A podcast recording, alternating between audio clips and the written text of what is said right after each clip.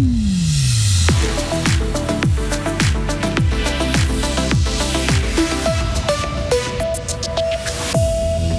C'est parti pour le Paléo Festival, ouverture des portes dans quelques heures. Un important feu fait rage en Haut-Valais. En ce moment, les pompiers n'arrivent pas à le maîtriser et un jeune Sarinois a décidé d'aller au bout de son rêve. Il construit son propre avion. Pour ce qui est de la météo, ce mardi, temps ensoleillé et chaud avec euh, quelques orages possibles ce soir. Ils pourront être parfois forts, 28 à 32 degrés.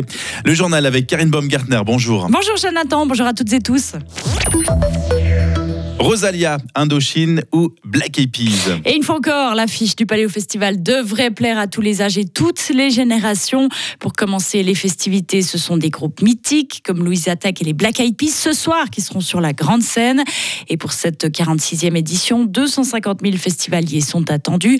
Daniel Rosla, le patron emblématique du Paléo, organisé il y a 50 ans déjà son premier festival avec un certain Maxime Le Forestier. Retour sur ce souvenir.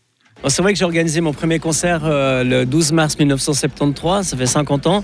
Euh, Maxime Le Forestier était venu euh, en novembre de 1974, ça fera 50 ans l'année prochaine. Ben, c'est génial de voir que la musique maintient jeune. Je veux dire, Maxime Le Forestier a quelques années de plus que moi et, garde relativement bonne forme. Il a eu quelques petits soucis de santé, mais il est, de nouveau là. Et puis, ben, moi, je garde la forme aussi, donc ça me fait très plaisir. La musique maintient jeune. Il n'y a pas besoin d'être organisateur de festival, musicien ou chanteur pour se rendre compte que le calendrier tourne. Pour le moment, en tout cas, c'est vieillir, c'est la seule manière qu'on a trouvé de ne pas mourir jeune. Donc, euh, on va en profiter, quoi.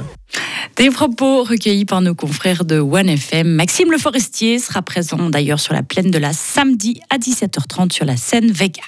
Les flammes ravagent le Haut-Valais. Un important incendie s'est déclaré hier après-midi au-dessus de Ried-Morel. Les pompiers n'arrivent toujours pas à le maîtriser. L'armée a été appelée en renfort. Un super Puma a été engagé ainsi que quatre hélicoptères d'Air Zermatt. Le feu se propage rapidement et les efforts pour l'éteindre ont duré toute la nuit. Les habitants de plusieurs villages de Oberried et de Fisch, entre autres, ont été évacués. La police cantonale indique qu'il existe des risques de chute de pierre.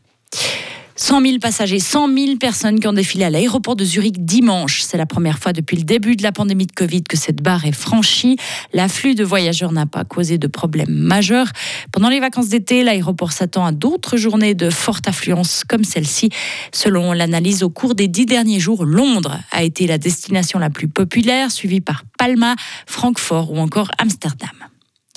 Emmanuel Macron a décidé de garder sa première ministre Elisabeth Borne en poste. Il s'expliquera d'ici la fin de la semaine sur le cap qu'il entend poursuivre à la rentrée, selon son entourage. Le président de la République a voulu assurer stabilité et travail de fond, puisque l'objectif des 100 jours après la crise des retraites a été tenu et que le calme est revenu dans l'Hexagone. De son côté, la chef du gouvernement a indiqué qu'elle souhaitait des ajustements de son équipe qu'elle entend proposer cette semaine. Le réchauffement climatique constitue une menace pour l'humanité. Ces mots viennent de John Kerry, l'émissaire américain pour le climat, actuellement visite en Chine. Il est arrivé hier pour exiger un nouveau type de coopération entre la Chine et les États-Unis, les deux plus gros pollueurs du monde. L'idée est de renouer le dialogue après plusieurs mois de refroidissement diplomatique. John Kerry a appelé à une action urgente en matière de climat entre les deux pays qui sont les deux plus gros émetteurs de gaz à effet de serre de la planète. L'ambiance semble désormais à la reprise des échanges, même si Washington veut afficher sa fermeté dans ce domaine. Il va au bout de son rêve en construisant son avion lui-même. Cette idée n'est pas venue de nulle part à Valentin Choupard, ce jeune homme de 23 ans originaire d'Arc-en-Ciel. Il est mécanicien sur aéronef de métier et passionné d'aviation depuis tout petit. C'est en débutant sa formation de pilote privé à l'aérodrome d'Écuviance en 2019 qu'il trouvera l'inspiration grâce à son instructeur. Coup de projecteur sur un projet pas si fou que ça avec Frédéric Antonin. Dans son atelier d'écuviance, Valentin Schupbar déroule un énorme mode d'emploi ressemblant presque à celui d'un meuble Ikea, mais en un peu plus complexe puisqu'il s'agit d'un avion acrobatique. L'intérêt de construire son propre appareil est double pour le Sarinois. Le plus grand, ce sera à la fin, dès que je le volerai les premières minutes. C'est une sorte de fierté. Deuxièmement, il y a aussi un petit côté euh, malin, disons.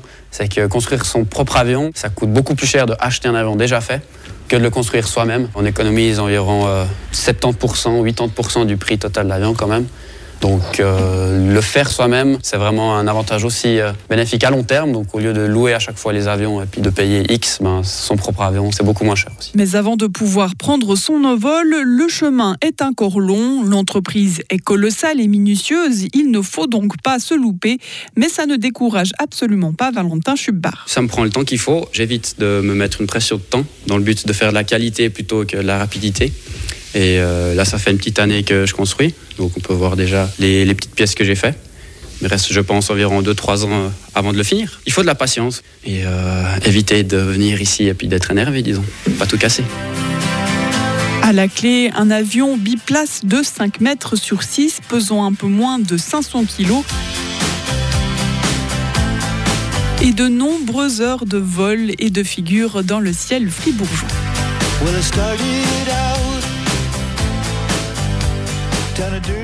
Et pour vous faire une idée plus précise du projet de Valentin Choupard, rendez-vous sur frappe.ch ou notre application Frappe pour découvrir ce premier volet de la série Curiosité villageoise. Retrouvez toute l'info sur frappe et frappe.ch. La météo avec Les câbles, votre partenaire tout en sécurité.